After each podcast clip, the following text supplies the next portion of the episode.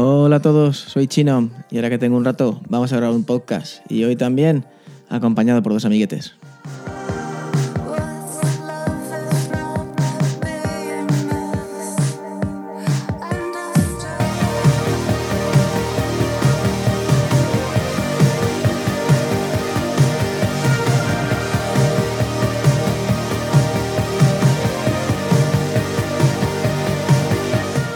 Bueno, pues por fin nos pudimos juntar una noche y volver a grabar los tres. Y nada, es un placer grabar con ellos, la verdad que me lo paso súper bien.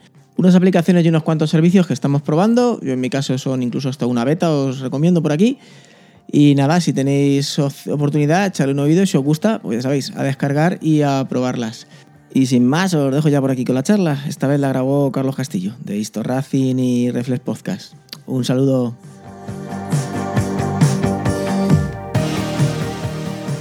Arranca tú. Bienvenidos al Reflex Podcast, el podcast que habla de fotografía y ya trae a cualquiera. Espera, espera, empieza, que no le he dado, tío. Esto va a las tomas falsas. Acuerdo, tío, Es que ahora me cago, se me ha actualizado el puto GarageBand y ahora me hace un metrónomo al principio de 4 segundos en blanco. Tira. Pues, venga. Bienvenidos al Reflex Podcast, el podcast que habla de fotografía y trae ya a cualquiera, incluso repite. Aquí estamos un día más con, con los amiguetes. Bueno, nos hemos quedado un sábado por la noche y he quedado con los amiguetes. Así que me he traído a Fran de batería 2%. Hola, buenas noches. Menos mal que siempre tienes que traer a alguien que te saque las castañas del fuego porque esto no... Ya sabes que tú solo no, no lo tiras para adelante. Ya, yo solo no hago nada, macho. Bueno, yo, yo también vengo de relleno, ¿eh? ya sabes, el bueno ya sabes quién es. El bueno de los tres ya sabes quién es. Como he estado malito, pues eh, me tengo ganas de grabar, tengo ganas de grabar. Y me he traído a mi colega de Albacete, chino. ¿Qué pasa? ¿Cómo estáis? Eh, macho, una diferencia, ¿cómo se nota que Fran tiene calidad y tú no, Carlos? Vaya- vaya- lo, lo imagino que van a notar la diferencia del audio de un micro a otro. O, o que tú estás moribundo del todo. Carlito. ¿Será eso que estoy moribundo de todo? No lo sé. No, ¿eh? Yo aquí en la señal parece que se está grabando bien. Sí, sí, más o menos va bien. Que, que- que, eh, que nada, que encantado de estar con vosotros otra vez, como siempre. Para mí un placer. Yo sigo en mi regular irregularidad. Ah, el ah, grabé de. Bueno, uno del, del- del- del yo solito, que ya no, hacía tiempo que ya no lo hacía porque me cuesta mucho, me da mucha pereza. Y ahora al día siguiente otro. Luego me tiraré otros cuatro meses sin grabar y cosas así. Grabo tres seguidos. luego- Muy recomendable, ¿eh? El último de, de nuestro amigo chino es muy, muy recomendable. Ah, vale, gracias, gracias. Sí, sí, yo lo he escuchado esta mañana, fresquito. Y sí, bueno, la verdad es que yo tengo. Yo pensaba que tenías. Supongo que tienes más canales de estos. eh, vale, vale, porque yo tengo unos cuantos. Y Sí, lo uso bastante. La verdad es que esto de Reddit. Un poquito más técnicos. He dado los que más creo que podrían gustar en general. Pues el tema de aplicaciones gratuitas, el tema de, de setups de escritorios, cosas así más curiosas. Pero sí, sí, te, sobre todo técnicos y todo de aplicaciones y demás tengo muchísimo. Ah, No miro todos, eh, también te, te soy sincero. Le suelo echar un vistazo al front, como digamos así un poco al, Sí, al muro. en general que te mezcla la aplicación y luego ya sí que me meto exclusivamente en, según me apetezca, en, en algún subreddit en especial. Sí. Lo que he visto es que la aplicación que has recomendado, Apolo, Sí, hace una integración muy buena con, con, bueno, con lo que es Reddit y que la experiencia aumenta. sí, sí, es la mejor. Es, es la mejor. Yo he probado otro, ay, no me acuerdo cómo se llamaba, otra que también es bastante famosilla y que son las que se reparten un poco el, temilla el de Reddit. Y no, me gusta más Apolo. Y la de Android que repone, la de Joey, también está muy chula, muy parecida.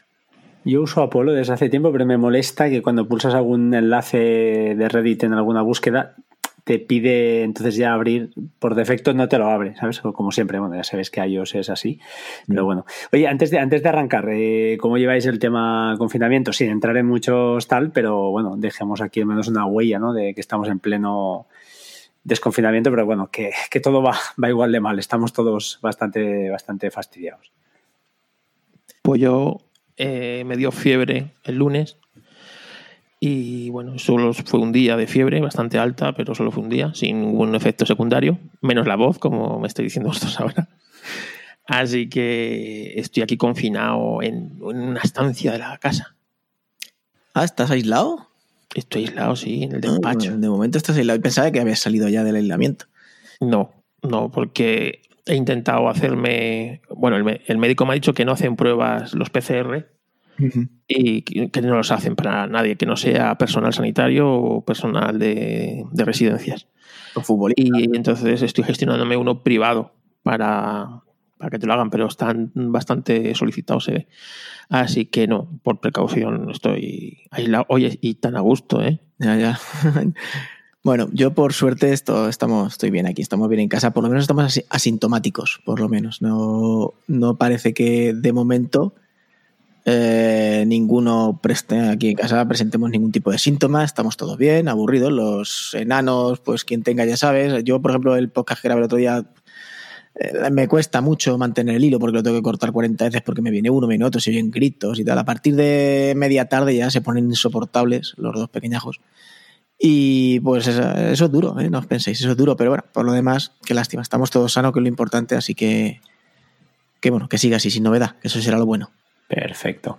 Bueno, pues ya, ya también, yo también aquí bien, todos sanos de momento. Que yo sepa, yo sí que no lo tengo porque, bueno, me hicieron un test el otro día y en principio estoy, ni lo he tenido ni, ni lo tengo. Pero bueno, la situación es complicada, claro que sí. Sobre todo cuando los que tenemos críos, eso yo creo que es más, más difícil. Eh, más complicado todo. Pero bueno, hay que, hay que ir acostumbrándose a esta nueva realidad, a ver si... Bueno, yo soy de los que soy muy optimista.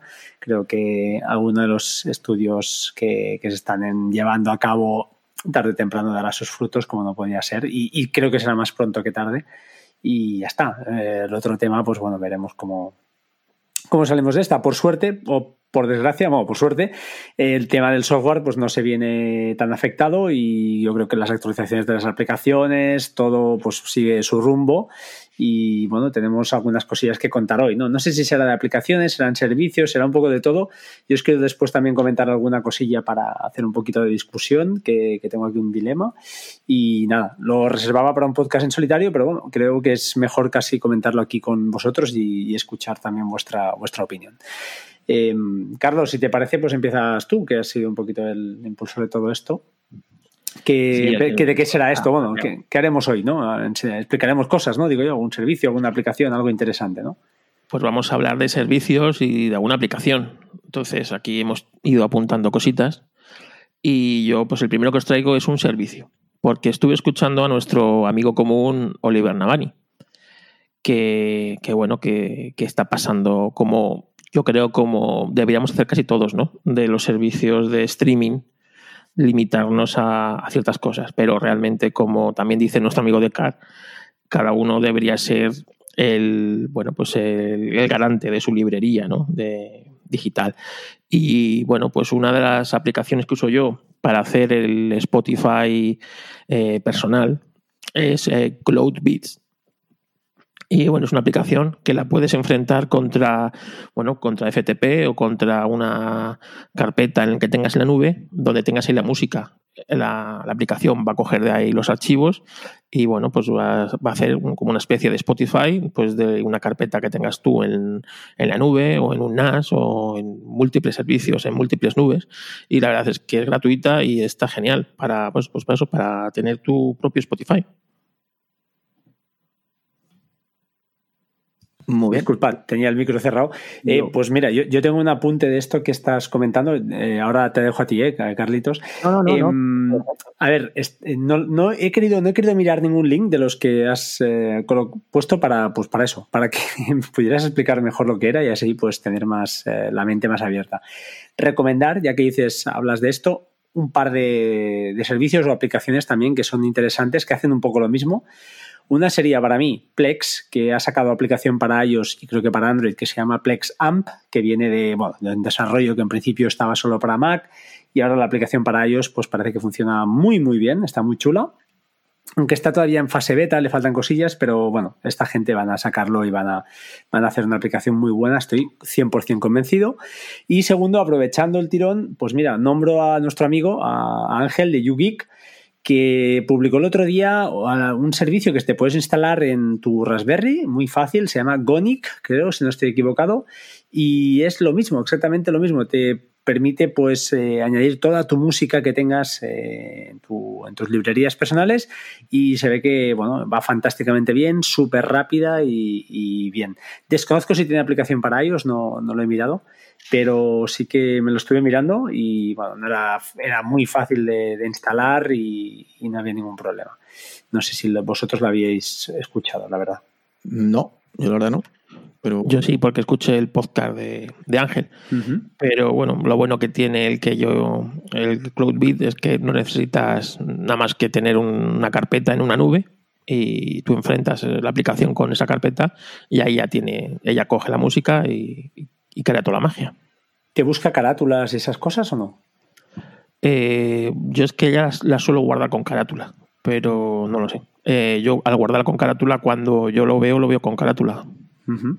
Bueno, Plex, que sepáis, para mí es. Yo es que este año ya estoy en plan minimizando servicios a tope, ya no quiero mil cosas que hagan lo mismo. Justamente creo que en privado le, os disparaba o le disparaba a Carlos a raíz de un, tercer podcast ¿no? de, de Patuflings a, partir de una, aplicación creo que nombradas que era Last Time, que al final usamos mil aplicaciones para hacer mil cosas cuando yo este año quiero al contrario, quiero reducir al máximo. Y de hecho me estoy planteando, me estoy planteando usar Plex eh, Podcast para eso, para escuchar los episodios. No lo sé, ya es el, nivel máximo porque la verdad es que los podcasts me duelen mucho, ahí sí que le falta un pelín.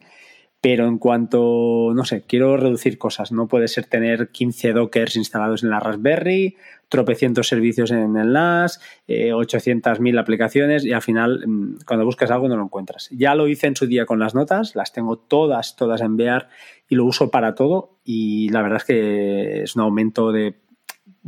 es una, liberación a nivel de, espiritual que, cuando buscas algo sabes dónde está.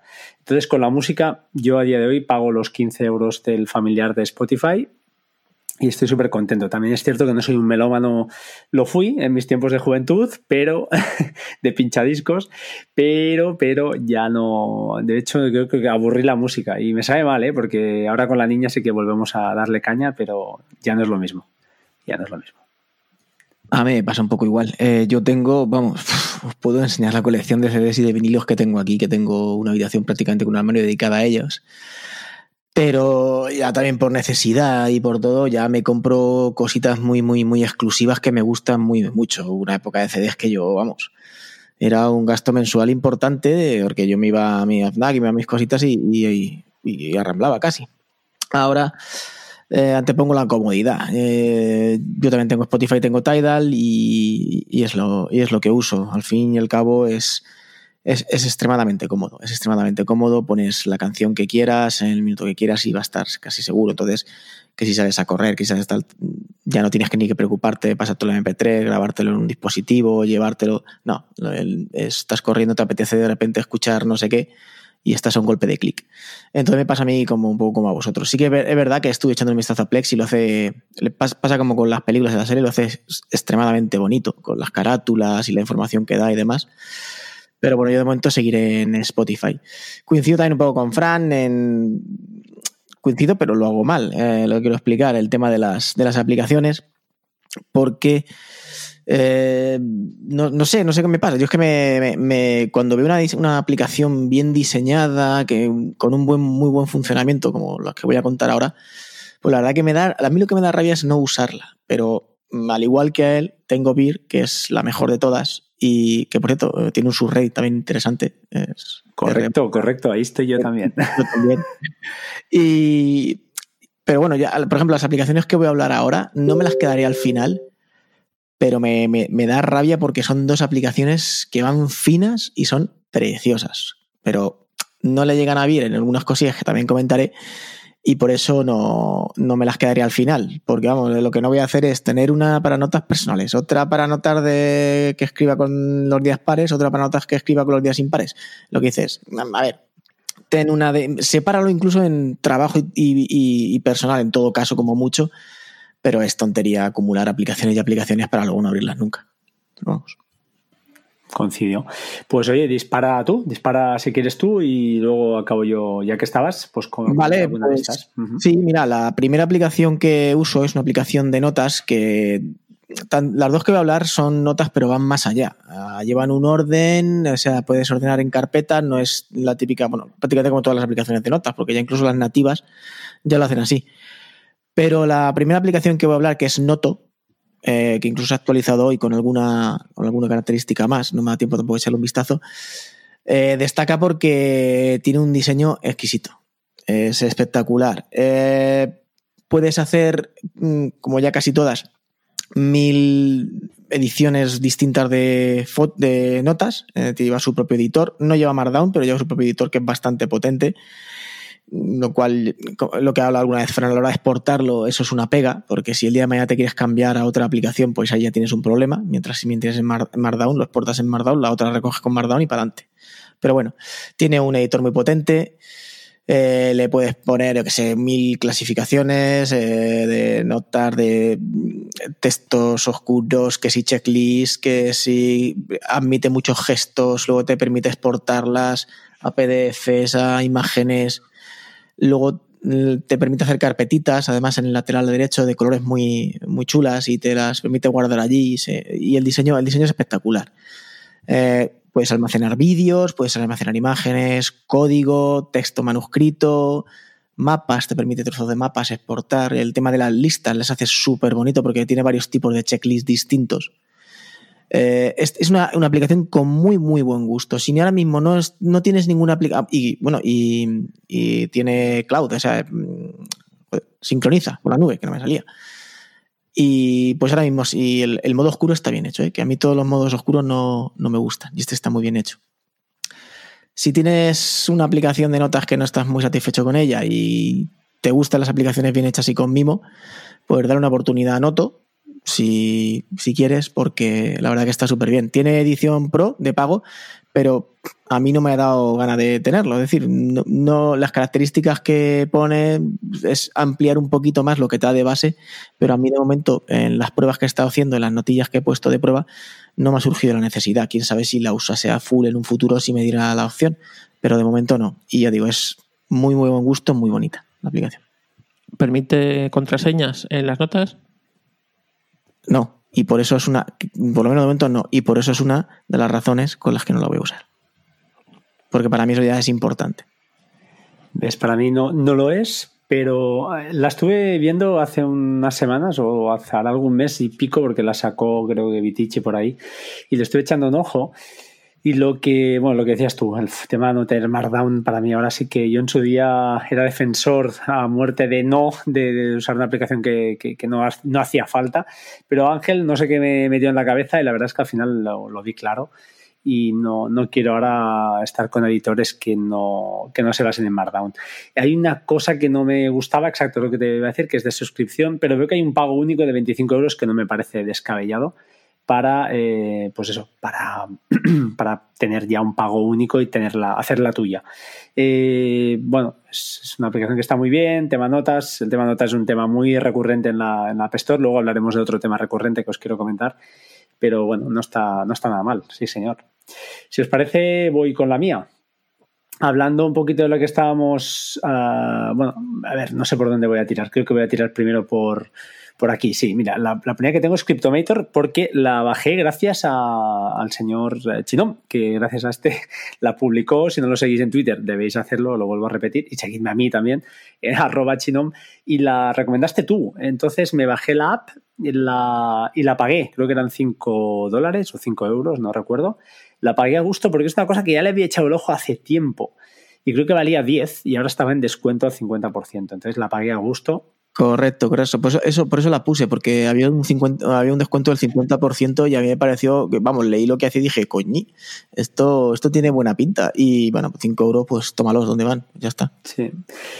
Está muy bien. A ver, aquellos que tengáis un NAS, pues quizá pues no es esa necesidad eh, primordial, lo que hace básicamente es te permite coger eh, cualquier nube, ya sea Dropbox, creo, eh, Google Drive, por supuesto, OneDrive, y crear allí dentro una carpeta o las que sean, unas bowls, unas eh, baúles cifrados. Eh, entonces, desde, tiene aplicación para todo, de iOS también, importante, y entonces desde estas aplicaciones sí que puedes ver directamente el contenido cifrado, si no, no lo ves. Sería como un R-clon también cuando cifras una unidad, pues es un poquito lo mismo.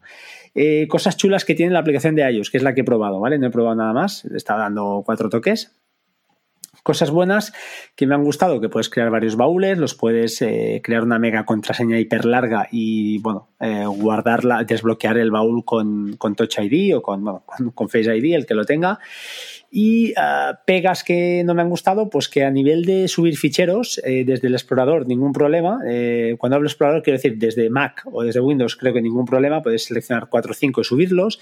Desde iOS, fotos y vídeos sí que puedes seleccionar varios y ficheros desde el File Explorer, desde el explorador de, archivos, no. Solo te deja seleccionar, seleccionar uno le he enviado un correo al developer o a los developers, creo que son varias personas las que están ahí metidas en este proyecto que creo que es open source, y a ver qué dicen, a ver si toman nota, pero bueno, sabes que ellos, yo creo que en estos proyectos eh, pseudo, eh, que son pseudo gratuitos o pseudo software libre, cuesta más que, que actualicen. A ver si hay suerte y lo hacen. Por lo demás, la aplicación está bien, cumple con su cometido, no es una, a ver, no es un diseño brutal, ni mucho menos, pero bueno, a mí me gusta, me gusta este tipo de cosas, me gustan porque hay algunas cosas que tengo en Google Drive que, las debería tener en NAS y bueno, ahora ya las tengo cifradas por, sí o sí. Eh, no sé, ya os digo, es una aplicación así interesante que para alguien pues puede estar, puede estar bien. Carlitos, eh, Carlos, eh, cuando quieras. Pues yo voy con un servicio que si, bueno, tenéis la aplicación que antes os he dicho o similar, y sois de, sois de Apple o de Mac, pues tendréis los archivos de, de iTunes en un formato que es el de Apple, el M4P. Y entonces eh, seguramente os convendría o querréis tener la, vuestra música en MP3 para que, bueno, aunque la aplicación que os he recomendado antes, Clubbeat, eh, también la lee y también lee Flat y, distintos archivos, pero lo suyo es tenerlo en sistemas lo más abiertos posible. ¿no? Entonces, este servicio, M4P Convert, en las notas dejaremos todos los links pues lo que te hace es online convertirte cualquier archivo de, pues del formato de Apple, de MP, MP4, o sea, M4P, en, en, un MP3 para que bueno, lo puedas tener en MP3 sin necesidad de ninguna aplicación ni, de nada. Pues genial. Ah, vale, vale, disculpad, estaba esperando a Carlos. Yo eh, hasta que llego a la página de hoy al micro pasa un rato porque estoy torpe hoy. vale, vale. Hasta que, me acuerdo dónde está el micro pasa un rato. Eh, bueno, siguiendo con este tema, te toca a ti, te toca a ti, pero bueno, si quieres comentar algo respecto de esto, yo creo que no tiene mucho más. O sea, al final es un... En principio ya lo que. Yo si quieres, quieres comentar tú alguna que llevas más o conecto yo, comento yo la siguiente o cómo lo hacemos. Lo que mm, fijaos, os quiero. Mira, eh, luego atacaremos el tema que creo que ahí habrá debate. Quería comentar, quería comentar de pasada porque en las notas os puse Plex, ¿qué está pasando con la aplicación del Apple TV? Porque llevaba un, tres o cuatro días, estuvo mal, no, re mal, horrible, que me estuve planteando, bueno, digo, el, Apple TV sale por la ventana.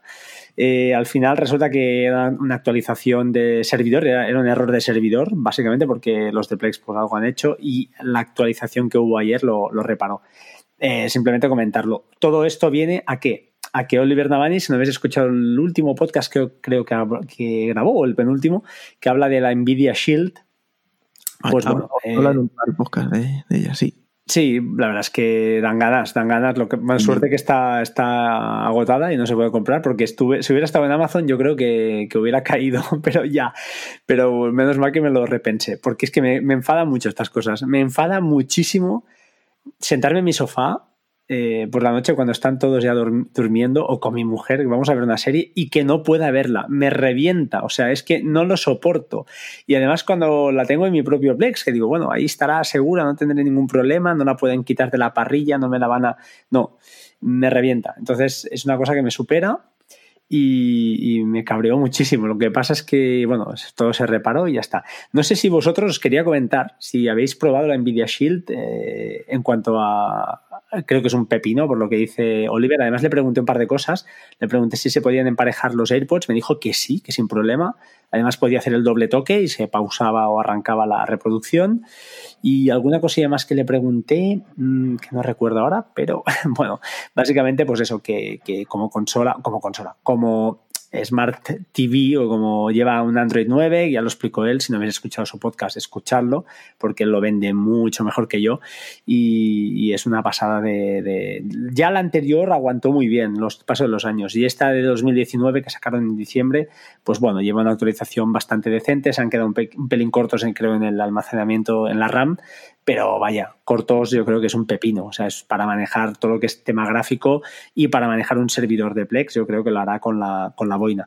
Lo suyo, para no tener todos los, la multimedia metida, porque no te cabe, porque la capacidad de disco es la que es, es tener un NAS donde tengas tus copias de seguridad de, tus películas y series y eh, la NVIDIA como, como reproductor y como servidor, ¿no? Diría que esa es la, la jugada buena. No sé si la habéis probado vosotros, ahí os dejo el, os siempre, el guante. Siempre, ha sido uno de mis sueños húmedos de tenerla, pero el precio me, pues, el precio me echaba, me echaba para atrás, porque antes no era tan, tan tanta potencia la que tenía, era casi más consola de, de juegos. De hecho, fue creada, yo creo, para, para ello. Antes incluso llevaba un mando, aparte de la televisión, y un mando de jugar, creo, también. No, ya no me acuerdo. Pero sí, sí, siempre me ha, gustado, pero luego la actualización que sacaron, la del tubito, me llamó también bastante la, atención. No, no, la tengo porque ya tengo un Xiaomi TV Box en una tele y la Apple TV en otra. Entonces ni me lo he planteado, pero es que no, me quiero gastar más cuartos, es que ese es el problema. Pero vamos, tengo ganas de probarla, por supuesto que tengo ganas de probarla, lógicamente. Bueno, Yo no la tengo. No, no, no, la tengo. Desde hace mucho tiempo, además, me llama la atención. Desde, desde, la primera versión que salió, lo que pasa es que cuando salió y salieron todos los Android TV chusqueros. Este todo el mundo decía que era el bueno, pero claro, valía seis veces lo que el resto. Pues ha aguantado bien el paso del tiempo, ¿eh? por lo que parece, porque la antigua todavía puede, perfectamente funcionar. Era un maquinón. Estaba claro que si te comprabas eso, te comprabas una cosa para tiempo, pero como tampoco tan estaba tan arraigado ni se veía tanto streaming en día. Hoy en día un, un Android TV o algo así, yo creo que entra mucho más fácil de lo que entraba antes, porque ya sabemos todos cómo van.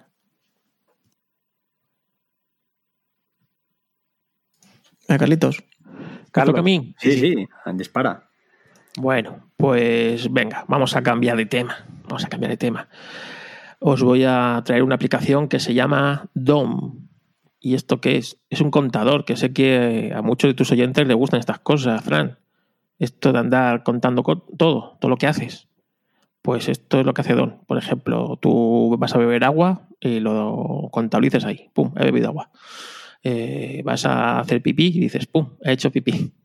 Vas a, yo qué sé, me siento a trabajar, pum, me levanto de trabajar, pum. Y al final del día, pues tienes la estadística de todo lo que has hecho. Joder, siempre quise saber cuántas veces meo al día, tío. Pues esto, con esto puedes contabilizar todo. Tú eres el que poner lo que quieres contabilizar, claro.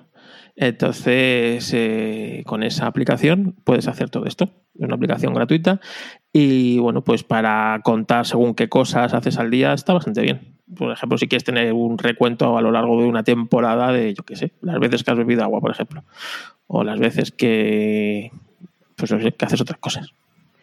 Me, no recuerdo ahora, ahora lo miraré. Creo que había una aplicación que. O sea, aquí sí que tienes que marcar todo. O sea, al final es un contador, ¿no? Un contador. Es un contador, de... lo, pero de lo que tú quieras. Lo que pasa es que tú le pones lo que es. Es decir, tú creas el contador de beber agua. No tiene uno creado para beber agua, por ejemplo, ¿no? Tú le creas, pues este es para beber agua. Y entonces te va a, te va a hacer un botoncito en la aplicación que pone beber agua.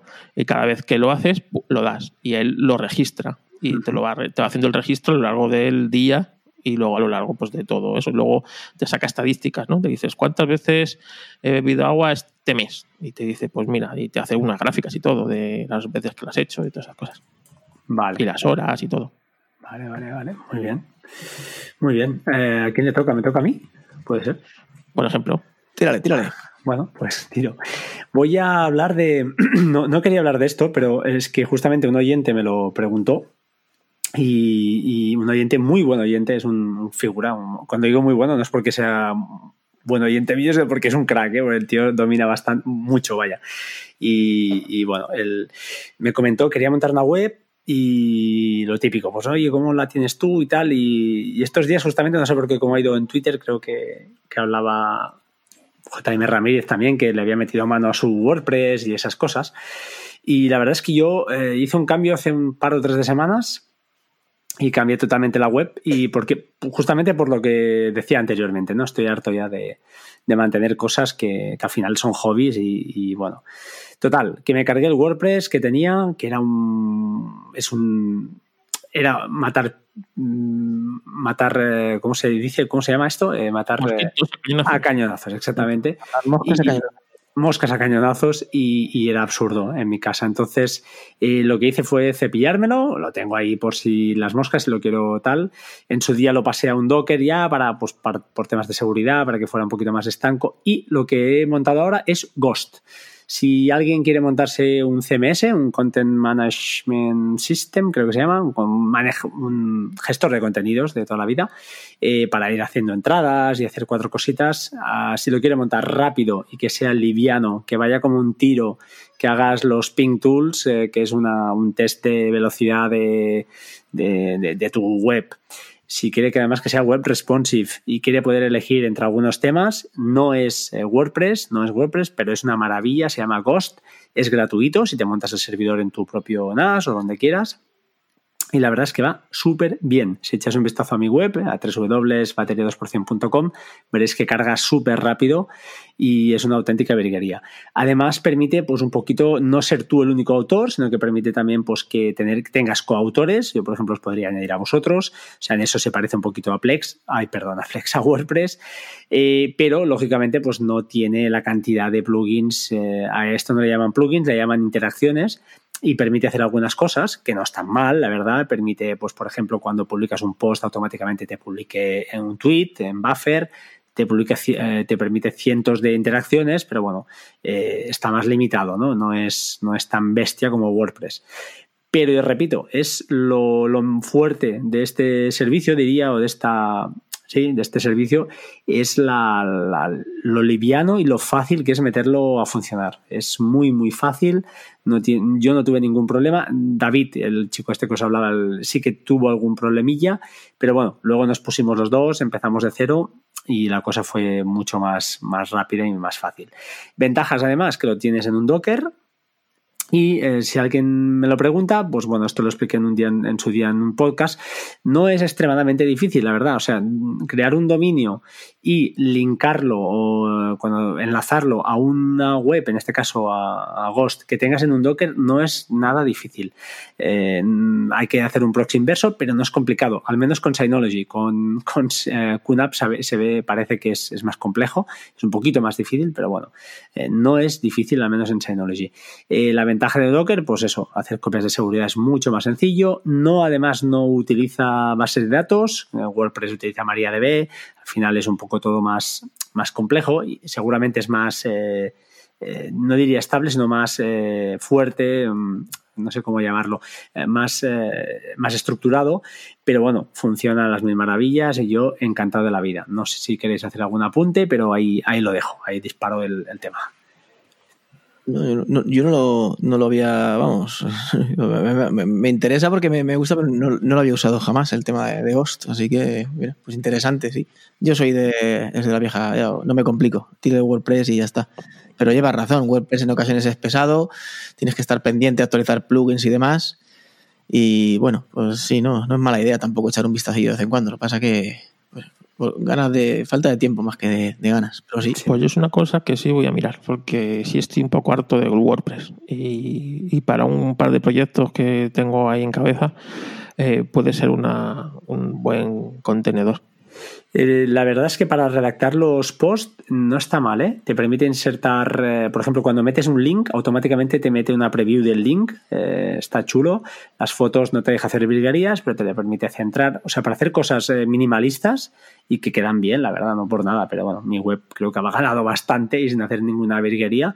El tema que escogí fue un tema gratuito de los que hay, pero bueno, al desarrollador le mandé, del tema le mandé 9 euritos, 9 dólares creo, y me lo agradeció y le hice un par de consultas, aproveché para consultar un par de cosas, pero muy, muy, muy contento con esta, con esta historia. Siguiente, señores. Venga, pues. Chino. Venga, pues le digo yo. Mm, por no decir las dos de notas que tengo, bueno, que las dos más parecidas que tengo enseguida, voy a saltarme y voy a, decir la que tengo la tercera en la lista que os he pasado, que me ha sorprendido gratamente. La descubrí una de las aplicaciones que vi que también estaba en oferta, de hecho sigue gratuita, y se llama PDF It All Document Converter, PDF It All se llama.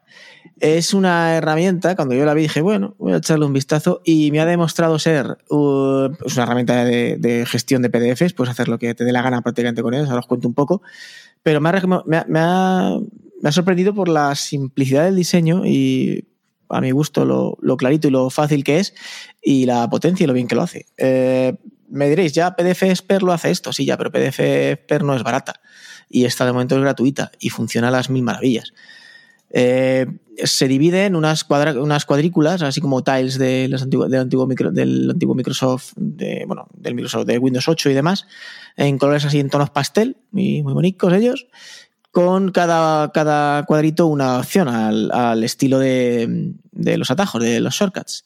Y la verdad que lo hace, lo hace bastante bien. Puedes pasar una página un PDF, puedes pasar imágenes, puedes pasar cualquier archivo de Office, eh, etcétera, etcétera, etcétera. Puedes hacer mil, pues, todas las herramientas que te permitan, es decir, quitar páginas, eh, voltear páginas, eh, borrar páginas dentro de un documento, unir PDFs, etc, etc, etc. Mm, de todo. coger dos PDFs y unirlo en un documento solo, etcétera. Me ha sorprendido por la potencia y más que nada porque es gratuita y funciona realmente bien. Tienen aplicación y está muy bien adaptada al iPad porque cambia un poco las dimensiones y tal y, y la verdad que funciona de vicio. Me, me queda cuadros por eso, porque cuando la vi gratuita dije, bueno, pero me, ha sorprendido. Entonces, si no tenéis PDF Expert o no pagáis ninguna aplicación así de PDF más tocha, más pro, pues esta yo creo que os va a cumplir más que de sobra.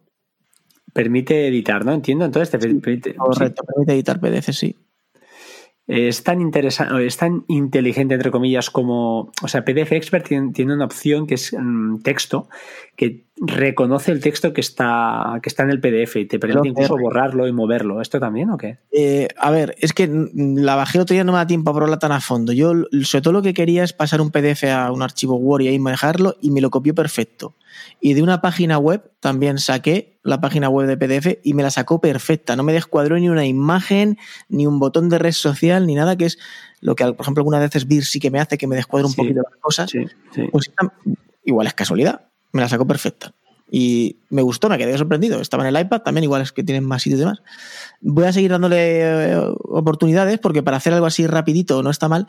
Pero a mí PDF Expert me encanta. PDF Expert es una, barbaridad de, aplicación, pero vale pasta.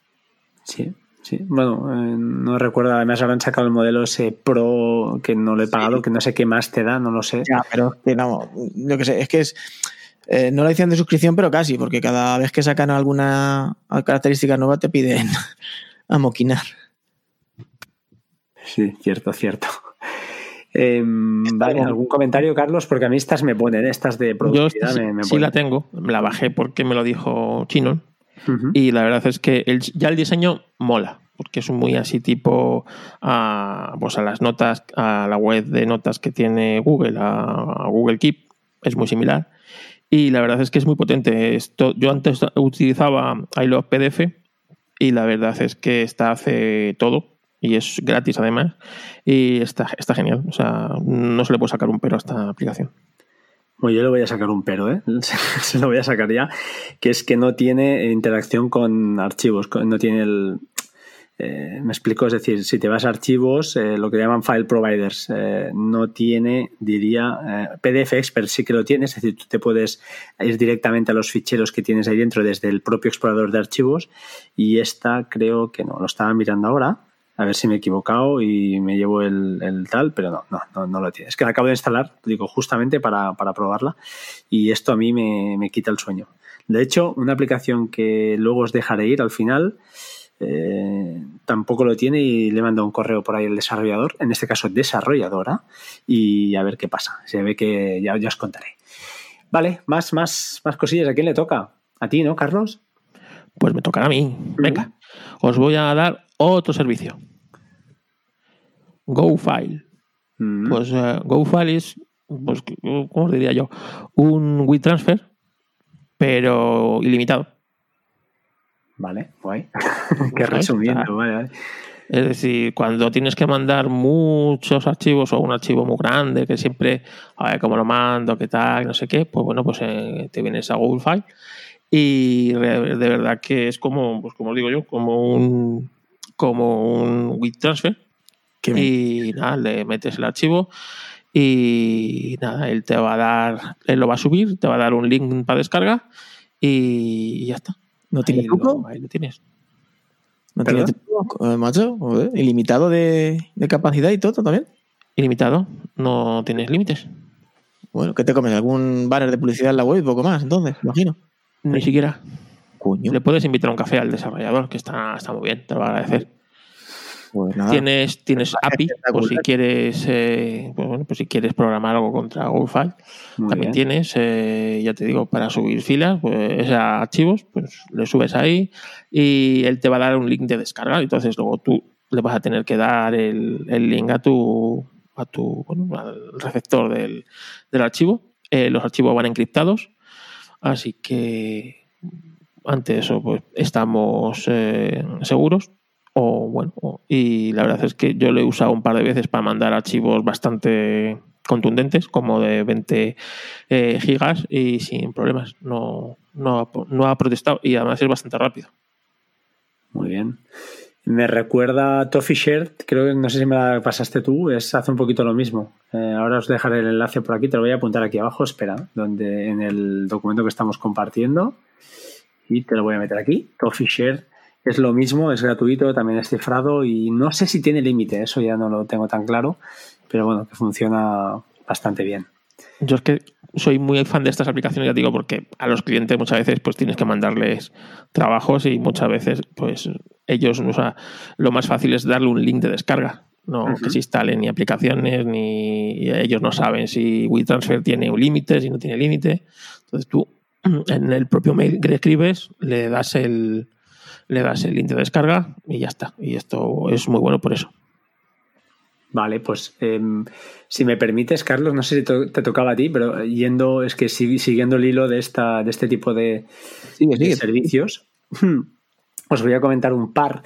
Uno lo comentó el señor Eduardo Collado, el otro hace- ahora en un tuit, no sé si pasó desapercibido por ahí, se llama Girafo, que es jirafa en francés, no sé si lo, es- lo he eh, eh, pronunciado bien, pero básicamente es jirafa. ¿Y qué es jirafa? Jirafa o girafo, eh, diría que se llama así, es un Docker, como no, te puedes una imagen en do- está dockerizada, lo puedes instalar en tu Raspberry Pi, por ejemplo, y lo que te permite es, eh, pues eso, enviar ficheros. Eh, entonces lo configuras, lo bueno es que lo montas en tu servidor, en tu casa, tú cuelgas ahí el fichero que quieras enviar, los ficheros, y te genera, puedes generar un link, lo envías al cliente o a quien sea, y ese señor, sin necesidad de instalar nada, le da el link y se le abre una pantallita muy cutrilla en diseño, pero bueno, se puede empezar a descargar el fichero directamente de tu, de tu casa. Mm, No sé si es muy atractivo para muchos. La verdad es que yo no le veo el qué porque os comentaré y ahora os dejaré hablar enseguida. Hay uh, OnCloud, no sé si lo conocéis, es la derivada de Nextcloud. Y yo lo, lo instalé hace una semana, lo había tenido instalado hace tiempo y lo tuve que volver a instalar. ¿Por qué? Pues por la misma razón, porque te permite hacer una gestión de tus archivos y te permite generar enlaces eh, para, pues eso, te envío yo el enlace, eh, Carlos, y tú te descargas el fichero directamente sin necesidad de instalar nada eh, de, mi, de mi servidor. Eh, diréis, es que si tienes un NAS no hace falta. Pues es una cosa que me tiene a mí un poco harta en cuanto a Synology. Para los que no lo sepáis, bueno, yo creo que sí, lo he discutido en el, en el podcast más de una vez. Si tenéis eh, ficheros y queréis que generar enlaces para compartir, lo malo que tiene, al menos en Synology, es que te genera un enlace donde aparece tu, tu subdominio de, de, Synology. Y esto es un valor muy preciado. Esto no hay que ir dándolo por ahí como, como cualquier eh, enlace, porque al final está apuntando a tu casa siempre, está apuntando a tu NAS. En principio no pasa nada, pero yo en esas cosas sí que soy un poquito más, prefiero no, darlo, porque es una cosa que siempre es única y es tuya y, la quiero tener eh, pues a cubierto. Entonces con estos dos servicios, Girafo y con o Girafo lo deberías hacer con un proxy inverso, ya lo aviso aquí. Eh, bueno, hay que generar otro subdominio, y, pero es igual, no entremos en detalles. Pero en cambio, a OnCloud, eh, bueno, en OnCloud también, si quieres proteger tu, tu subdominio, eh, lógicamente debes pasar por un, lo estaba pensando ahora, disculpad, por un, por un proxy inverso. Pero bueno, al final proteges, entre comillas, ese, ese DDNS que te regala en este caso Synology. No sé si me he explicado, pero bueno, la idea creo que se pilla, ¿no? A ver, yo sí, yo sí te la, he pillado, me parece, me parece interesante. Yo on Cloud sí que lo, uso, a mí me, gusta, lo veo muchísimo más cómodo, lo que dices tú, el, tema de estar dando un enlace cuando tengas que compartir alguna cosilla. Y cada vez lo uso menos, porque tampoco comparto muy a menudo, pero sí que lo, he usado, así que pues nada. Girafo, por lo que has comentado al final, es algo más mm, complicado de montar, pero bueno, tampoco es más feo, eso seguro. Yo si tuviera que montar, si alguien está dudando, no lo dude. A un cloud y, fuera. un cloud funciona tan bien y va tan... Sí, además tiene aplicación dedicada para iOS, para Android, gratuito. Eh, la aplicación es muy guapo, es muy chulo, es muy bonito. Y ya lo tuve en su día y no sé por dónde lo, me lo estuve pensando y dije, oye, lo, voy a volver a instalar. Se lo comenté a un, justamente a un oyente y me dijo, oye, sí, sí, que va muy fino. Hay otro servicio de estos que se llama C-File, que es un poquito lo mismo, pero también está, no son tan completos como, como OnCloud. Entonces, la recomendación aquí, a OnCloud, no lo dudéis. Si no lo habéis probado, que tenéis esta necesidad, dale una ojeada porque además es gratuito y no es difícil de, de montar. Bueno, pues Carlos, yo como... Dispara tu chinón. Vale. Mm, yo la aplicación que voy a comentar ahora, pues fíjate, la, eh, es otra de las que estoy probando ahora en rueda. Yo os voy a comentar las que estoy probando en rueda, las que me estoy bajando últimas y estoy probando. Que ya digo que ninguna va a competir con Bear y no sé si quedará. Esta, más que competir con Bear, igual competiría con Ulises o con Evernote. Es más un creador de, más que de notas, que también, pero parece más destinado a documentos. Es más robusta, más seria, más eh, no sé, eh, al verla notaréis que es más, destinada a, un documento, no a una nota. Eh, se llama Craft, no sé si la conocéis, porque creo que solo está en beta de momento. Lo que pasa es que se ha hecho hiper famosa, vamos, en Twitter se habla, bueno, menos en mi timeline se suele hablar a menudo de ella. hay bastante movimiento en el, en el, bueno, de su creador por, Twitter y demás. Y la verdad que, es, que, que está bonita, que está chula. Es, una, pues, es un creador de documentos bastante potente. Si conocéis Ulises y demás, pues algo parecido, por un diseño muy chulo. También permite mm, lo que me, gusta, comparte, la verdad que muy bien, muy bien. Eh, es decir, que mandas a un correo, estás escribiendo un documento, mandas un correo y te lo pone exactamente igual que lo tienes tú maquetado en el documento. Eh, conviertes a PDFs, etc, etc, etc. Es un generador de documentos muy potente y que el diseño también es muy minimalista y muy chulo. Es, es la verdad que bastante bonito. Tampoco ninguna cosa novedad, es eso, un generador de documentos. Ahora mismo está gratuito porque ya te que está en beta, pero merece la pena, la verdad. Y porque estoy usando ya mucho tiempo Ulises y con Bear, eh, que es donde normalmente desarrollo documentos largos, y Bear lo tengo más para notas. Si no, igual sí que le podría dar una oportunidad a esta, porque también es cierto que, aquí, que si aquí lo hiciera bien, tanto Ulises me valdría para notas también y Bear me valdría para documentos largos, pero sí que es verdad que lo he separado. Muy, muy interesante, ¿eh? me ha gustado esta. ¿eh? Estoy viendo la web y. Pero chulísima. Y además, eh, entrar en la, en la beta que os dan acceso seguro. Voy a ello. Lo estoy haciendo. Craft.do y ahí tenéis un botón enorme de Request Access y podéis entrar. Bueno, pues habrá que echarle un ojo. Carlos, habla tú, habla tú, que estoy eh, generando ahora mismo el, acceso a la beta, ya, ya. Ya está, ya está. Es un ansias, es un ansias. Bueno, pues eh, voy a recomendaros otro servicio eh, que se llama Playlist Radio. El, link está ahí, es un por ejemplo, yo lo uso que viene bastante bien cuando, yo que sé, estoy aquí procesando un montón de imágenes y, te pone música de fondo. Yo muchas veces mm, cojo una playlist esta de, de YouTube y pues de música rock o de, las que escucho yo y, va en continuo, ¿no? Pues tú le metes ahí el link del, de la lista de reproducción y bueno, pues es como una, pues te lo hace bonito, ¿no? Eh, es como un, como un tocadiscos y empieza a sonar. Como tú realmente lo que estás escuchando es la música, no el no estás viendo el vídeo, pues eh, viene muy bien. Lo tienes ahí aparcadito y, es bastante visual, está online y funciona bastante bien. Bueno, pues que sepáis que Plex Amp, lo que no he dicho antes, también tiene estaciones de radio, ¿eh? además por temáticas, bueno, como todos estos. Y muy, muy guapo, o sea que me sabe mal. Ya sé que este servicio es vía web, entonces tú al trabajar más eh, pues en tu MacBook, eh, perdón, en tu Mac Pro, pues estás más, yo trabajo más en movilidad o, o, estoy trabajando y necesito algo en movilidad. Entonces estas, este tipo web me, cuesta más de, dejarme caer en este tipo de servicios. Pero bueno, buena recomendación también claro que sí. Chinón, todo tuyo. ¿Estás vivo? Quita el mute. como si... Micro, micro. Quita el mute. ¿No? ¿Me toca a mí? Ah, me toca, sí. ah yo, venga, os voy a lanzar un tema que me gustaría hablar con vosotros brevemente, tampoco nos vamos a, vamos a la recta final.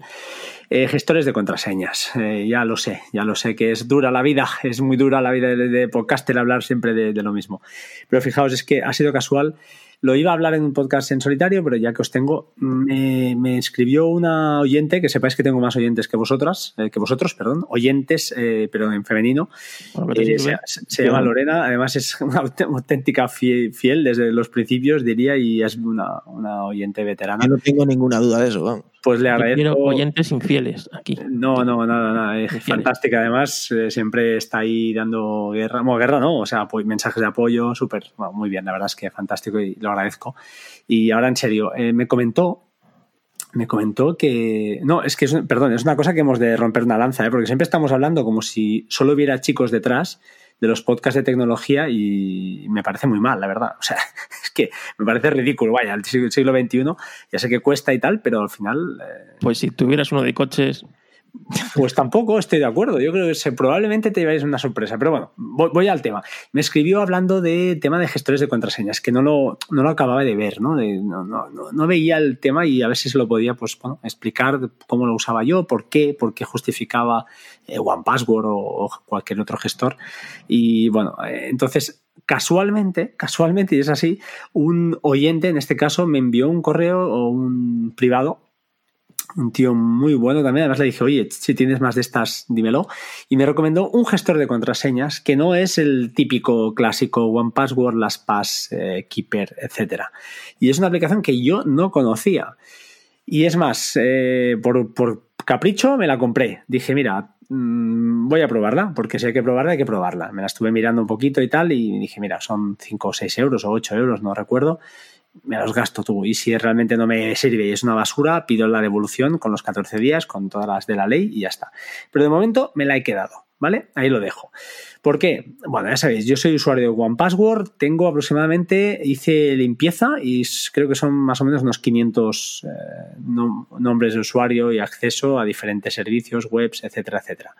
Em, hice una curación, ¿eh? hice una limpieza, eh, actualicé iconos, etcétera, etcétera, lo dejé todo perfecto, con notas, una currada brutal. Entonces, eh, ya sabéis que hay Bitwarden como estrella de gestor de contraseñas gratuito, que yo lo tengo instalado en mi NAS, tengo la aplicación para el móvil, funciona razonablemente bien, pero tiene algunas algunas cosas donde no cumple. Y básicamente donde no cumple es en la usabilidad, en cómo se maneja, en la comodidad de usar eso. A mí me fallan algunas cosas. Entonces no, estoy contento con Bitwarden. Eh, como sabéis, OnePassword, pues bueno, es, una, es el mejor para mí. Hay otro que es muy famoso, se llama Dashlane, que también es por suscripción anual.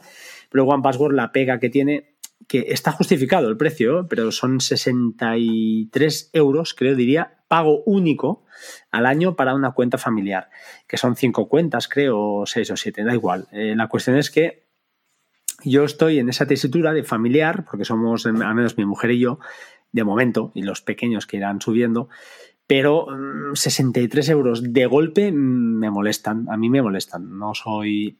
Reconozco que los vale, o sea, no voy a decir que no los vale, pero me molestan. Entonces, como a mí me molestan, porque por mi situación, pues creo que no, no, no, no es pertinente. Total, ¿cuál es la aplicación que me ha recomendado el chico este y que la voy a, os la voy a dar aquí porque si no, se llama Safe in Cloud. No sé si la conocéis, pregunto, ¿la conocéis? No. Vale. Eh, básicamente, lo bueno que tiene, precio único. Segunda cosa buena que tiene, cosa mala, que es un desarrollador, un desarrollador único. Entonces ahí, bueno, puedes uh. estar vendido. Ya, da miedo, da miedo. Pero eh, cosa buena que tiene también es que lleva 7 o 8 años de desarrollo, hay actualizaciones constantemente y me está bien. Justamente ya os digo, eh, la, perdón, ha habido una actualización hace un par de días o hoy mismo, o sea que bien. Cosas buenas que tiene, que los passwords, la bóveda, para que nos entendamos, la bóveda la guardas tú, lógicamente, no está en su servidor, no está en ningún sitio, la tienes tú y el cifrado lo defines tú, con lo cual si perdieras la clave de cifrado, eh, te quedas sin contraseñas, eso es lo bueno y lo malo. Permite guardar en OneDrive, permite guardar en, en, Google Drive, también permite, creo que en Dropbox, y incluso, e incluso en tu propio NAS, eso está muy bien. A través del protocolo WebDAP, pues lo tienes ahí y sin problemas, ¿de acuerdo? Cosas chulas que me han gustado. Eh, que puedes, eh, el precio, por supuesto, pago único y de por vida. La aplicación para macOS gratuita, para Windows gratuita, para iOS eh, y para Android también hay aplicación. O sea que está bastante, bastante bien parida, no es una cosa hecha ahí por un aficionado. cosas chulas que tienes, pues que, por ejemplo, en One Password, no sé si lo sabéis, pero si habéis intentado modificar algún icono de alguna contraseña, solo lo puedes hacer desde la aplicación de escritorio, no desde la aplicación de iOS, cosa que me parece muy triste. Esta sí, esta te permite modificar el icono desde cualquier eh, de las dos aplicaciones y lo bueno es que mm, mi experiencia, ahora que he echado, le he echado horas y lo he puesto, le he estado poniendo un poquito al día todo, es que reconoce bastantes más iconos eh, dándole la URL que OnePassword. No sé por qué, pero los pilla bastante mejor. Cosa ahí que, bueno, que ostras, esto te da que pensar, ¿no? La peguillas que tiene, tiene extensiones también para todos los navegadores, ¿eh? eh ya sea Safari, Opera, eh, em, ya os lo diré, eh, Chrome, etcétera, etcétera. Pero eso sí, para que la extensión funcione, debes tener la aplicación abierta por detrás en macOS. Un pequeño fallo, bueno, una tontería que se la perdono.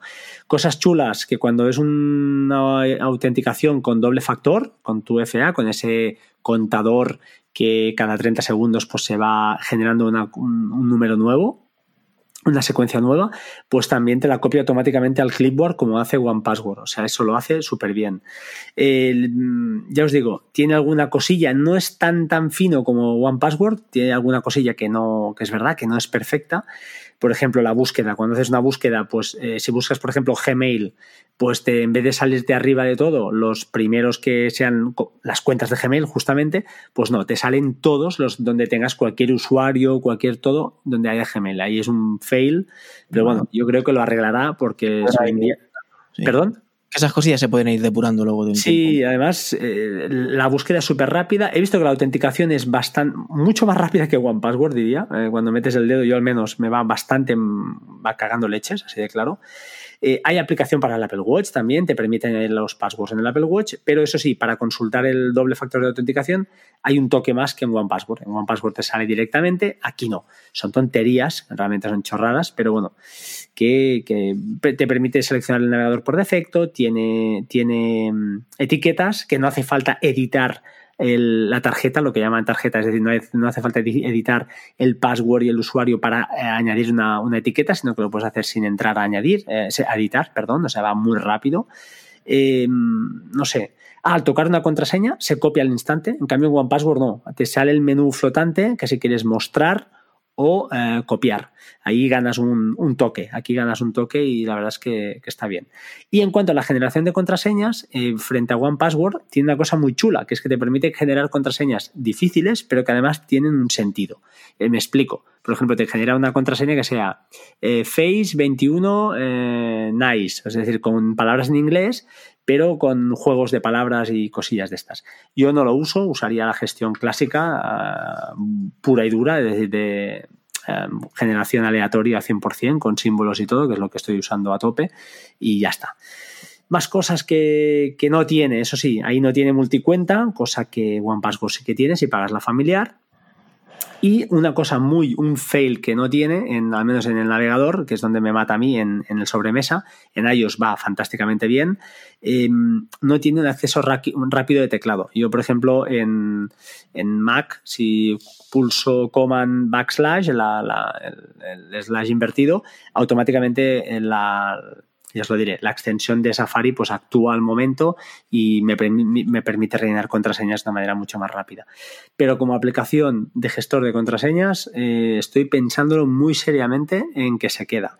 He de probar, he de probar si esta bóveda que tengo situada en alguna nube, ya sea en mi NAS o donde sea, si la comparto con mi señora, también tendría acceso a todas las contraseñas. Al final, en mi caso no, no, tengo nada que esconder, así que me da igual si me entra o me deja de entrar en el correo donde sea. No, no, tengo ni ese problema a día de hoy.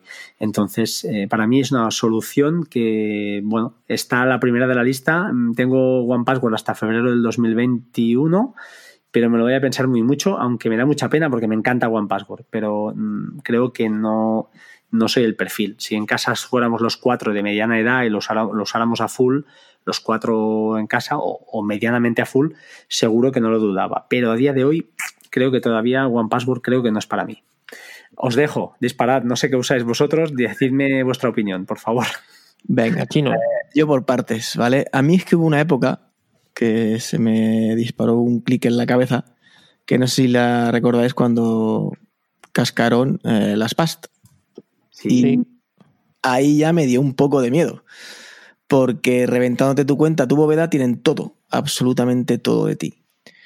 Entonces sí que es cierto que OnePassword, One no sé si la han reventado alguna vez, yo por lo menos no, no, lo sé, no me he enterado. Entiendo que recibirán millones de ataques, pero también tendrán gente muy competente y muy cierto ahí.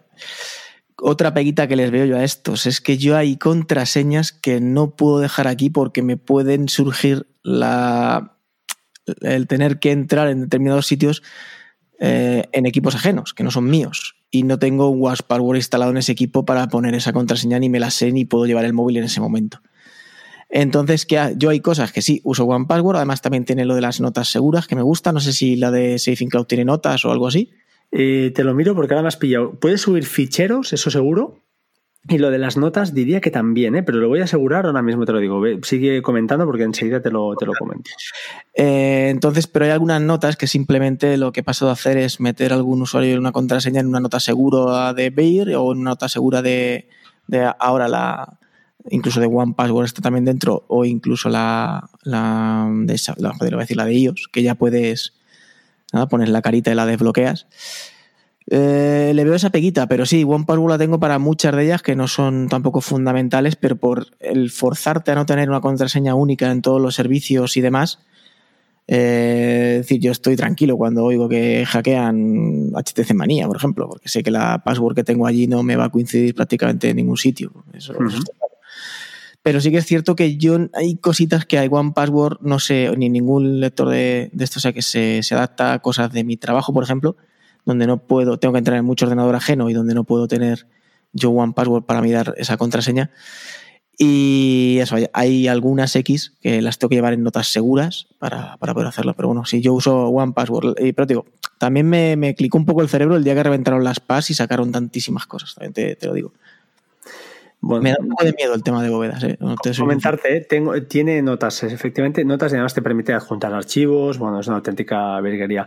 A mí, yo es que al final es la solución menos mala. Ahora hablando con dedicado a ti, Lorena, yo creo que es mejor. Mm, escuché el otro día, creo que era al Víctor, Víctor Correal, por favor, Víctor, si estás escuchando esto, no sé cómo no te cae la cara de vergüenza de hablar en un vídeo de la monzada mordida, que lo verán tropecientas mil personas, y decir que llevan los palcos en una nota de, si no, la puedes no. encriptar, la puedes. Sí, la llevan cifrada, pero es igual, pero es que es la comodidad. Si tú utilizas, hombre, si utilizas tres passwords, ningún problema. Pero si eres un usuario más o menos que utiliza no, claro, 500, 30, 40, claro, o es igual. 50, yo antes de hacer la visita tenía ciento y alguna entrada, pero ya te digo yo que, que luego repasando el 60% de esas entradas ya no las usaba y me daban un poco igual, realmente, es cierto. Es lógicamente, claro, es, que luego es, usuario, es experiencia de usuario y, cada uno al, al, uso de cada uno y lo que se pueda adaptar, está claro. Yo no veo tan descabellado si no tienen muchas contraseñas o guardar X tipos de contraseñas en una nota cifrada de ellos, que hoy en día no creo que, o de Beer o de algún servicio así, no creo que aunque te reviente la contraseña de entrada o de tu correo de entrada de ese servicio, luego no tienen tu cara para descifrar esa nota, por ejemplo. Sí, pero, pero no, voy más allá. Da igual, o sea, ya no voy tan allá en cuanto a la seguridad, no, no, voy por ahí. Eh, voy por la facilidad. Si tú vas a entrar en una, web donde, por ejemplo, no sé, Namecheap, cualquier, no sé, se me ocurren mil, en las que yo entro no muy habitualmente, aunque sea poco habitualmente, eh, el meter el dedo y que abajo te salga contraseñas en iOS, eh, hablo en iOS, le des a contraseñas y automáticamente te rellene el usuario y la contraseña, es una pasada. En cambio, si vas a notas, tienes, tendrás que abrir la nota, buscarla, buscar, la contraseña, copiar el nombre de usuario, copiar la contraseña, con el nombre de usuario igual te acuerdas, pero la contraseña probablemente no. Entonces estamos entrando en, en, que es difícil, es incómodo y toda esa incomodidad que genera la seguridad, estas aplicaciones te la, te la, te la bajan, te bajan esa incomodidad, esa fricción, te la minimizan mucho, muchísimo. Entonces, por eso yo aconsejo, cuando veo a alguien, no sé, típico en el trabajo, aunque sean 10 contraseñas, oye, pues cógete uno gratuito, pero acostúmbrate a trabajar con un gestor de contraseñas y no metas siempre la misma, porque lo que has dicho tú antes, como te pillen una, te zaspan todas. Y yo tengo gente que tiene la misma contraseña del foro de, yo qué sé, me vas a ir foro coche, pues igual, el foro de, de Wallapop, es igual, en Wallapop que la contraseña de su correo. Entonces, oye, tienes un problema, porque es que la contraseña de la base de datos de Wallapop, pues vete a saber tú si está cifrada o no. Y si alguien la pilla, pues probablemente lo primero que hagan esta gente es irse a los correos de Gmail, que es lo que tiene todo el mundo. Y, no, ¿qué van a hacer? Van a empezar a, probar esas mismas, eh, porque hay mucha gente que no va a tenerlo igual, pues se van a ir, por ejemplo, a gestores precisamente de notas o a Evernote o alguna de estas y van a empezar a probar esos usuarios con esas contraseñas y te van a ver todas las notas que tengas ahí. Y como tengan notas delicadas, pues estás jodido. Eso, lo bueno de un de es eso, que te obliga a tener una, una como, como, he dicho, una nota distinta casi para cada cosa. Mm, por lo menos de los importantes, por Dios. y ojo, y doble, doble factor de autenticación no puedes en una nota. Una nota cifrada, no puedes meter un, do, un dos. No, por ejemplo, ya hay correo y demás lo tengo puesto ya. Eh, y cualquier nota de pago y de tal, sí que tengo ya puesto el doble factor yo por mí mismo. Por eso, es que, a ver, consejo uno, siempre doble factor de autenticación donde se pueda. A ver, si es un foro de miserable no hace falta, pero todo lo que sea posible, cuentas de correo, por supuesto, eh, accesos al NAS, estas cosas, protegerlas con doble factor de autenticación si se puede. Que esto sí que lo tiene One Password, que te dice si han aparecido servicios con doble, con doble, con doble factor de autenticación y no lo estás usando. Este te lo avisa One Password, está muy bien. Además te hace un poquito de vigía, le llama Watchtower, y te hace un poquito pues, de, trabajo con las contraseñas, o sea, ese, plus que estás pagando, está claro que, lo, que lo, esta gente se lo curran y, lo trabajan. Pero si no necesitas tanto, eh, una aplicación, aunque sea de pago único, una aplicación gratuita, que eso sí, que sea compatible, al menos en mi caso, estamos hablando de iOS prácticamente, y que tenga extensión para un navegador, de manera que te sea fácil eh, entrar en los sitios, no tengas que estar haciendo ahí briquerías, abrir la nota, buscar si es un doble factor de, autenticación, por supuesto, estás vendido. Y no estoy de acuerdo tampoco en jugar con, como decía Decar en su día, de tener tres o cuatro patrones y jugar con estas cosas, porque eh, los patrones puedes cambiar una contraseña seña porque la tienes que cambiar y el patrón se te va al garete. Entonces, al final, el menos, el, daño menos malo, yo creo que es tener un gestor de contraseñas. Si no os veis eh, capacitados, no queréis, el, el, gestor de contraseñas de iOS eh, que, tiene Apple por defecto está muy bien. Creo que en iOS 14 van a mejorar, por lo que he oído por ahí, y espero que metan doble factor de autenticación. Entonces ya, bueno, podemos plantearnos, decir, oye, vivimos sin gestor de contraseñas, que será un paso que llegará temprano el llavero de iOS está cada vez, se nota que va cada vez mejor y de hecho, bueno, los rumores que se llevan oyendo desde hace un año es la integración con One Password definitiva del llavero. Vamos, por lo menos es lo que escuchaba yo. De hecho, hay gente de One Password trabajando allí en Cupertino. Bueno, yo creo que eso no, va a llegar. ¿eh? Yo creo que les regalaron además cuentas a todos los empleados ¿no? de Apple, pero creo que se han ido al sector empresarial. Bueno, ojalá, ojalá que en el sector, pues eso, personal, tuviéramos una gestión de contraseñas eh, nativa tan potente como la de One Password. Yo con la mitad me, contento, pero es que, claro. Tan potente gratuito me, me, costaría trabajo. Bueno, no, igual no, pero solo que mantenga el doble factor de autenticación, que sea una integración con el sistema como la que han conseguido con OnePassword o la que se consigue porque abrieron, eh, generaron APIs para que los desarrolladores, desarrolladores pudieran, pues eso, eh, interactuar muchísimo más a la hora de usar usuarios eh, de users y, passwords. Y la verdad es que Saving Cloud, por ejemplo, es un ejemplo, ¿no? Eh, como otras tantas, ¿eh? como Bitwarden también, te permite integrarse. Tú te vas a ajustes, contraseñas y le dices que esta aplicación ¿no? tenga acceso y sea la que cuando tú detecta que vas a entrar a un sitio con user y password, te lo presente, te lo busque dentro de esa, de, ese, de esa aplicación, para que nos entendamos. Entonces, eso está genial. Yo por eso amo iOS casi casi más por, por que, que macOS por eso, porque es que ahora mismo entrar en sitios, en webs, es mucho más fácil y más rápido eh, desde iOS que desde el Mac, a mí personalmente. No sé qué dice Carlos al respecto. Bueno, varias cosas tengo que deciros. Fricazos, que sois unos fricazos. A ver, tan difícil no es crearte tus propias contraseñas seguras. Es decir, solamente hace falta tener un procedimiento de creación de contraseñas. Y ese procedimiento, repetirlo con los distintos eh, servicios a los que estamos. Por lo tanto, ahí yo estoy en parte con tu amigo Correal, en que a lo mejor una simple nota, ahí puedes ir apuntando todo eso. Es más, yo uso una nota cifrada en donde, por seguridad, voy apuntándome estas, estas contraseñas que genero con mi propio código de generación de contraseñas, que no es ni el del password, ni el del One Password, ni el de ninguno de estos servicios.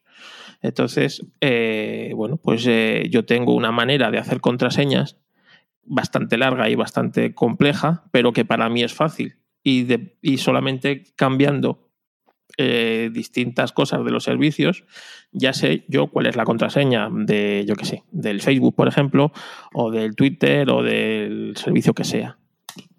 Entonces, yo creo que. ¿Y el doble factor de autenticación? ¿Eh? ¿El doble factor de autenticación? El doble factor de autenticación, igual. No lo usas, no lo puedes usar. ¿Por qué no? ¿Cómo, lo tienes? ¿Cómo lo asocias a un servicio? Sí, lo pones la contraseña y luego haces el doble factor. Claro. ¿Y, ¿Y dónde guardas estos dobles factores? ¿En una aplicación como Authy, por ejemplo? Te manden un SMS o un Google. Exactamente. Normalmente el doble factor de autenticación te autentifica en un teléfono, te autentifica por un mail. Con un SMS suele ser. Vamos. Un SMS puedes estar sin cobertura, puedes estar, Normalmente suele ser un, eh, un mail o normalmente es un otro dispositivo en el que autorizas a esa aplicación. Entonces, eh, no, es, no es difícil, eso sí. Es decir, en mi caso eh, sería el servicio, una contraseña maestra de uno, o sea, una palabra maestra modificada y una coletilla atrás determinada, ¿no? Esa coletilla puede ir cambiando según el tipo de servicio o según el tipo de, de, apartado que sea, ¿no? Entonces, eh, pues... Yo lo veo más incómodo, lo veo mucho más incómodo que no utilizar una... y luego, lo digo, lo puedes ir apuntando por seguridad en una nota cifrada o en algún servicio. Yo uso uno, sabéis que yo soy muy, estoy muy metido en esto de blockchain y de las cosas descentralizadas, por eso no, me suele gustar ni OnePassword ni las PAS, estas cosas. Uso uno que se llama pswd.app, pero claro, para esto necesitas estar, eh, tener tu wallet y con bueno, lo que es el tema de blockchain. Y bueno, ahí está, bueno, en una bóveda cifrada contenido, entonces yo ahí apunto ya, pero con el con el, lo que es, lo que es el, eh, con la contraseña ya mía cifrada. Y luego también pues hay otro servicio también eh, de blockchain, se llama Proper Pass, en el que ahí puedes ir también apuntando todas las, eh, todas las contraseñas con sus login y con sus power, sabiendo que está todo cifrado y en blockchain pero también necesitas todo lo que lleva asociado blockchain, ¿no? Tu wallet, tu una serie de cosas. Muy bien, bueno, esta discusión, ya os digo, es un. ya sé que es una discusión eterna, pero bueno, yo personalmente lo tengo bastante claro a día de hoy, ¿eh? no, no, no sé. no me habéis convencido. Yo soy de los que creo que un gestor de contraseñas hace muy bien esa, esa tarea y, y, la integración con el sistema operativo es que es, es, genial, que se puede hacer lo que se hace ahora con el dedo, con el Face ID, con lo que sea, que entras automáticamente a los sitios. Es, es brutal. Entonces, todo lo que sea ir ya a buscar notas, etcétera, ya me crea una, un roce que no, que no me gusta, no me gusta a mí personalmente. Una pregunta. ¿Eh, ¿Safe Cloud está en otros sistemas? Además de. Sí, ah, sí, sí. Está en Windows, está en Android. ya sabéis la. Bueno, es más, hay una versión gratuita, además, creo que te permite hasta 50 contraseñas y creo que, bueno, para Mac seguro, es gratuita 100%. Y para Windows diría que también. Y para Linux creo que estará. Para Linux no lo creo ya que esté. Pero bueno. Eh, Le voy a dar la oportunidad entonces a ver qué tal, cómo se maneja. Bueno, dale. dale una. Yo hay contraseñas algunas que no puedo llevarlas en un OnePassword o algo así, porque os digo que hay veces que no puedo. Y, pero hay otras que sí. Entonces, por lo dices tú, por la comodidad y por el obligarme a utilizar distintas. Y eso, eso viene bien. Así que bueno, le echaremos un, un ojillo. Pues venga, Carlos, disparas tú y acabamos y vamos cerrando sí. ya porque me están, me están reclamando ya. Señor Castillo. No. Castillo. Ah, ¿no? No, no la que me queda es una chorrada, y le voy a decir rápido. Es, ver, eh, su um, w, w, w, perdón, WRD, es scan algo, así, pondré el link. Es un escáner OCR que va bastante bien, bastante rápido, sorprendente y en el momento que yo la conseguí, gratuita. WRD scan. Si no tenéis, no es el que más me gusta porque después de probarlo sigo prefiriendo Scanable, pero no tenéis ninguno y que os haga un OCR rápido y potente, dar una opción, dar una oportunidad, está bien. Mm, recuerda que os recomendé, no recuerdo cómo se llamaba, ¿os, la, ¿os, acordáis de esta que os dije yo que además tenía. tenía la y todo, ¿verdad? Que dijiste tú. Sí, tenía para shortcuts, la tengo por aquí, ahora sí me acuerdo. Image OCR. Sí, es una auténtica Potente también. Sí. Saca el, el, el, ruido de puerta que se ha escuchado, ¿eh? perdonen los oyentes. Bueno, pues yo creo que ya podemos ir terminando, ¿no? Que a Voy a reclama Voy a disparar la última. Voy a disparar la última. La última, venga, va, que si no. Uh, Remote Pro. Esta también la recomendaste tú, Chinón, pero esta hace tiempo yo que la tengo. Y esta. Eh, creo, que creo que está gratuita todavía. Y os comento, esto sirve para desde el Apple Watch o desde iOS, por ejemplo, podéis controlar un Mac en la distancia. Eh, cosas buenas que tiene, que tiene bastante integración con varias aplicaciones. Por ejemplo, eh, la típica que uso yo es Plex.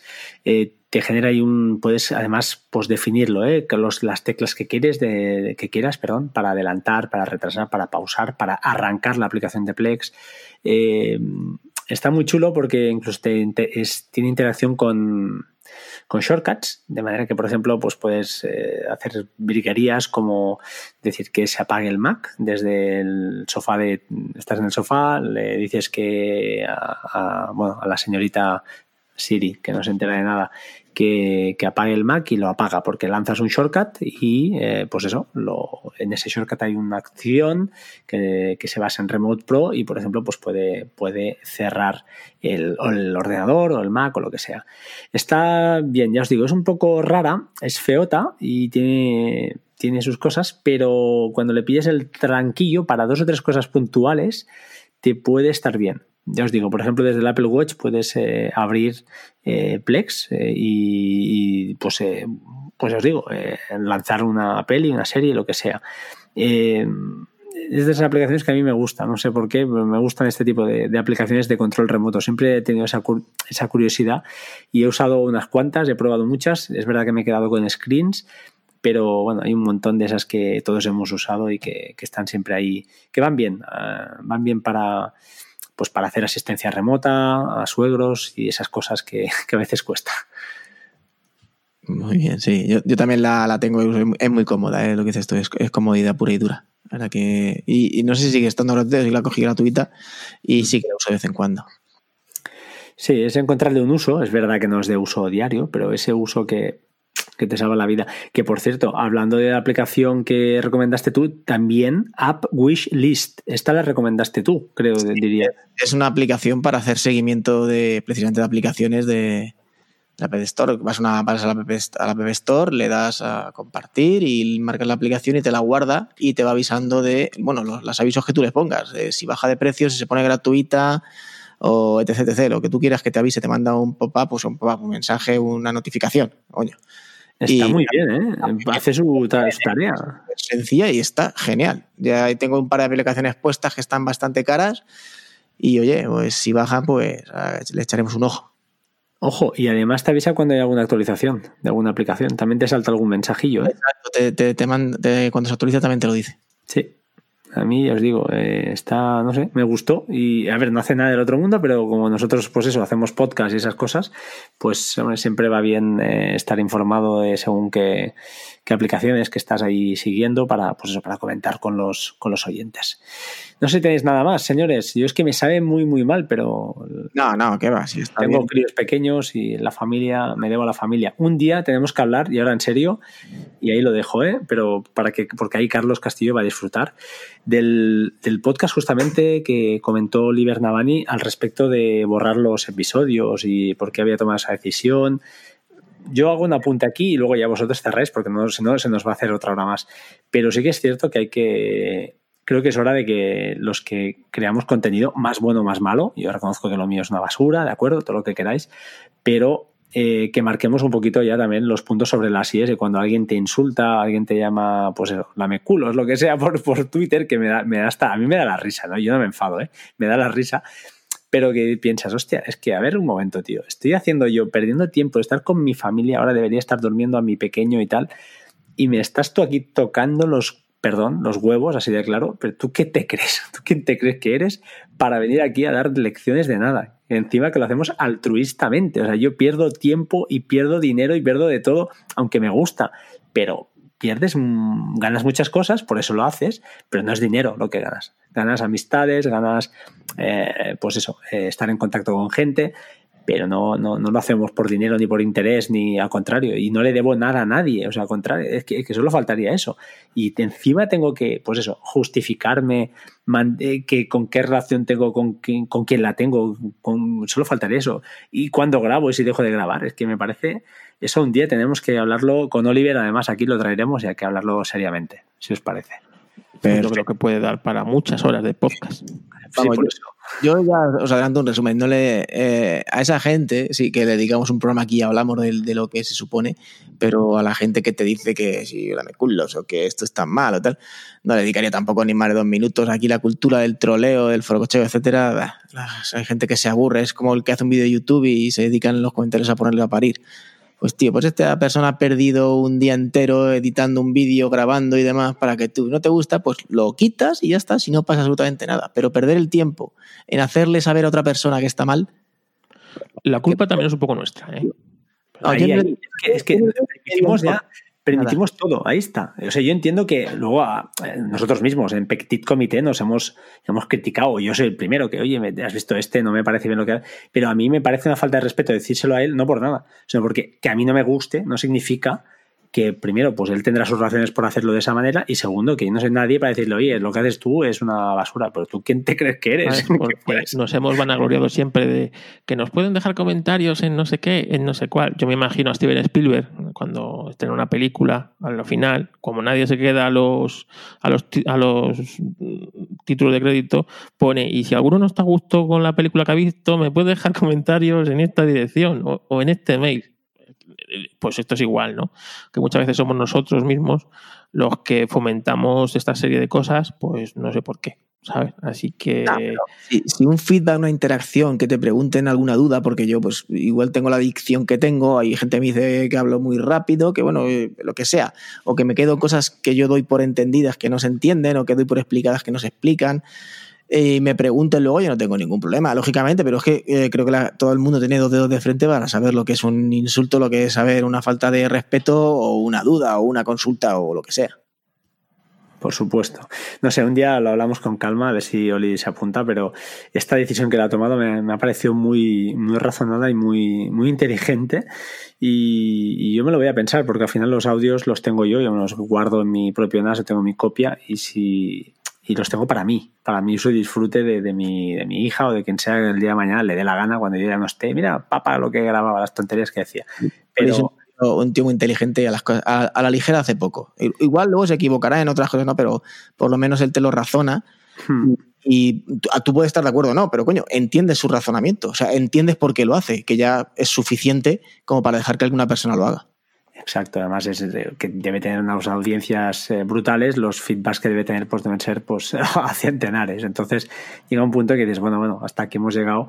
Y, ya te digo yo, a mí la verdad es que tengo este carácter, no sé por qué, pues, tengo mala leche también, ¿eh? pero es que me dan la risa. Cuando un tío me insulta, entiendo, no sé, me da gracia porque pensas, hostia, este tío, pues si no sabe ni quién coño soy, y el tío se toma la licencia de, de no sé, de insultar o intentar insultar, pero realmente no, no me afecta. No, pero hay, hay cosas que no se tolera. Por ejemplo, eh, el otro día, ayer, sin más lejos, a un conocido mío que tiene un canal de, de coches bastante famoso en, en, YouTube, pues dijeron que, bueno, se empezaron a, hacer comentarios obscenos sobre sus hijas.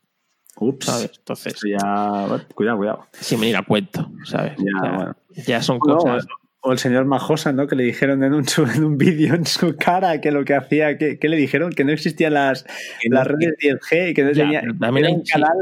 La ignorancia de la gente.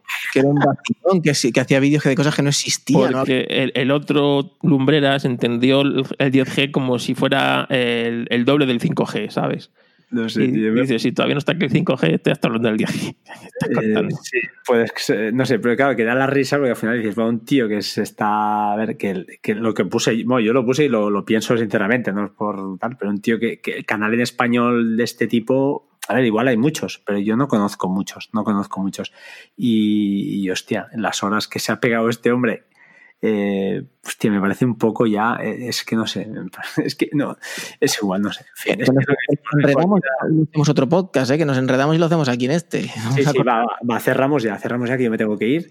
Eh, nada, yo despido mi parte, vosotros cerráis. Por mi lado, soy Frank de Batería 2%.